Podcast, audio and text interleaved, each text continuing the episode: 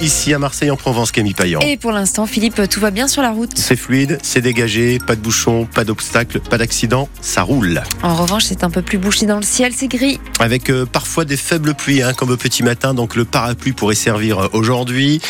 13 euh, degrés, c'est à Marseille au réveil, à Toulon 13 degrés également, Aix-en-Provence 9 degrés pour démarrer la journée, 5 degrés à Digne et à Gap, et pour cet après-midi, vous aurez à Marseille 15 degrés, Toulon 15 degrés également, et Aix-en-Provence 14 degrés. À la une ce matin, Camille, la France reconnaissante accueille les Manouchians. Méliné, Missak Manouchian repose désormais au Panthéon. Il aura donc fallu attendre 80 ans pour que la France rende hommage aux résistants étrangers communistes et à son épouse, ainsi que les 23 compagnons d'armes fusillés le 21 février 1944 au Mont-Valérien. Il pleut sur Paris et la France reconnaissante vous accueille, déclare Emmanuel Macron lors de la cérémonie hier soir. Une cérémonie riche en émotion devant la foule Farida Noire. Couverts de drapeaux tricolores, les cercueils de Missak Manouchian et de son épouse Mélinée remontent la rue Soufflot sous une pluie battante et sous les parapluies, de nombreux anonymes émus venus assister à ce moment historique comme Serge, arménien. Pour l'histoire, euh, pour la mémoire, euh, c'est important euh, pour les étrangers qu'un arménien qui soit panthéonisé pour tous les étrangers hein, qui ont combattu alors qu'il n'était pas français. En plus, oui. Vous étiez servi simplement de vos armes. C'est la réparation d'une très grande injustice. La mort n'éblouit pas les yeux. Misak Manouchian, arménien, résistant et communiste, comme Florian venu de Chambéry. Il n'y avait pas un seul communiste au Panthéon, alors que c'était une part non négligeable de la résistance et de notre euh, histoire nationale. Enfin, c'est réparé. Enfin, la nation reconnaît à sa juste valeur des très grands militants. Enfin, un peu de justice. Les cercueils rejoignent maintenant le Panthéon. Sébastien Delarbre est venu du village d'Alboussière en Ardèche. Il est membre de l'association Unité laïque. Je pense qu'il faut méditer euh, euh, la mémoire et l'action de Missak. On a besoin de ça, on a besoin d'unité et de fraternité.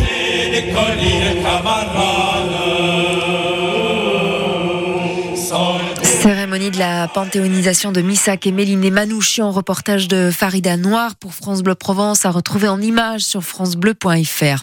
Cérémonie à laquelle a assisté aussi le maire de Marseille, Benoît Payan, qui se dit en revanche choqué par la présence de Marine Le Pen. C'est un retournement terrible de l'histoire.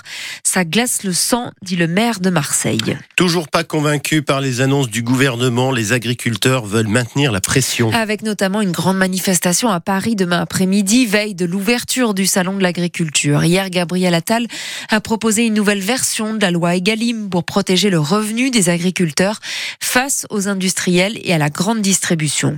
De son côté, le ministre de l'Agriculture, Marc Fesneau, annonce lui un nouveau plan loup pour la semaine prochaine, plan qui prévoit une simplification du protocole de tir sur le prédateur qui menace les troupeaux. Quand la nature reprend ses droits dans le Var, à Flassan-sur-Issol. Au milieu coule une rivière, l'Issol, que l'on n'avait pas vue depuis deux ans à cause de la sécheresse. C'est un événement, deux ans, que le lit était tout simplement à sec. Il a donc repris vie de façon spectaculaire après les fortes pluies du 10 février dernier. Ce jour-là, un vidéaste amateur se baladait et c'est sous ses yeux que l'Issol a ressurgi, Sophie Glotin. Pierre-Antoine Florentin marche dans le lit de la rivière quand soudain au loin il aperçoit une vague. On est happé par le phénomène. On voit comme ça, ça crapahute partout. Il y a quand même euh, principalement un bruit de bois qui craque. Ce vidéaste amateur filme le retour de l'Issol et ce débit impressionnant de 12 000 litres par seconde. Ça me rappelle un petit peu une, comme une coulée de lave un peu. Sauf que la lave détruit tout son passage. Là, c'est la vie qui reprend possession des lieux. quoi. La rivière était à sec depuis deux ans à cause de la sécheresse. Pour les habitants de Flassan, c'est donc un miracle de revoir l'eau couler. Astrid habite juste en face de l'Issol. Quand on ouvre la fenêtre le matin et qu'on voit la rivière, c'est très agréable. C'est quand même plus joli de voir une petite rivière qui coule que de voir une rivière avec des pierres. Mais elle reste pas malheureusement. Oui, un bonheur fugace, car dix jours plus tard, ce n'est plus qu'un filet d'eau qui coule à certains endroits. Benjamin Van Lucen du syndicat mixte de l'Argence. Les débits qu'on peut enregistrer aujourd'hui sont de l'ordre de 30 litres seconde. Donc vous voyez la nuance, hein, on était à 12 000 et là on est à 30 litres seconde seulement. Et s'il ne pleut pas intensément dans les semaines qui viennent, l'Issol pourrait de nouveau complètement disparaître. L'Issol qui a déjà complètement disparu à la Roquebrussanne, par exemple, reportage de Sophie Glotin. Un gendarme placé en garde à vue hier après avoir tué un homme porteur d'un couteau lors d'une intervention au domicile de celui-ci dans la commune des Arcs, dans le Var. Le gendarme était intervenu pour des faits d'outrage sur personne dépositaire de l'autorité publique. Selon une source, l'homme était connu pour ses antécédents judiciaires et susceptible de présenter des troubles mentaux. Le témoignage ce matin sur France Bleu Provence d'un arbitre de rugby violemment agressé. Simon Yoré, mis KO par un jeune joueur toulonnais dimanche lors d'un match de Régional 2 entre le LAS et le Bossé. À la 75e minute, Simon Yoré, 19 ans, exclut un joueur qui vient de le menacer et d'un coup, il raconte. Alors qu'il se dirigeait vers la sortie, je me retourne et j'ai pas eu le temps de siffler une pénalité pour le bosser que je me suis retrouvé par terre KO. Je comprenais pas en fait, j'arrivais pas à, me dire comment ça a pu m'arriver en fait. J'ai mal de partout, j'ai eu encore quelques vomissements, j'ai eu quelques mal à la tête. Pour manger, c'est compliqué. Et puis euh, je vais voir un psychologue pour euh, du coup me remettre euh, en place, on va dire. Je suis traumatisé en soi. Je peux pas aller euh, sur des matchs et faire ma passion et en fait me faire frapper. Donc oui, je suis traumatisé forcément.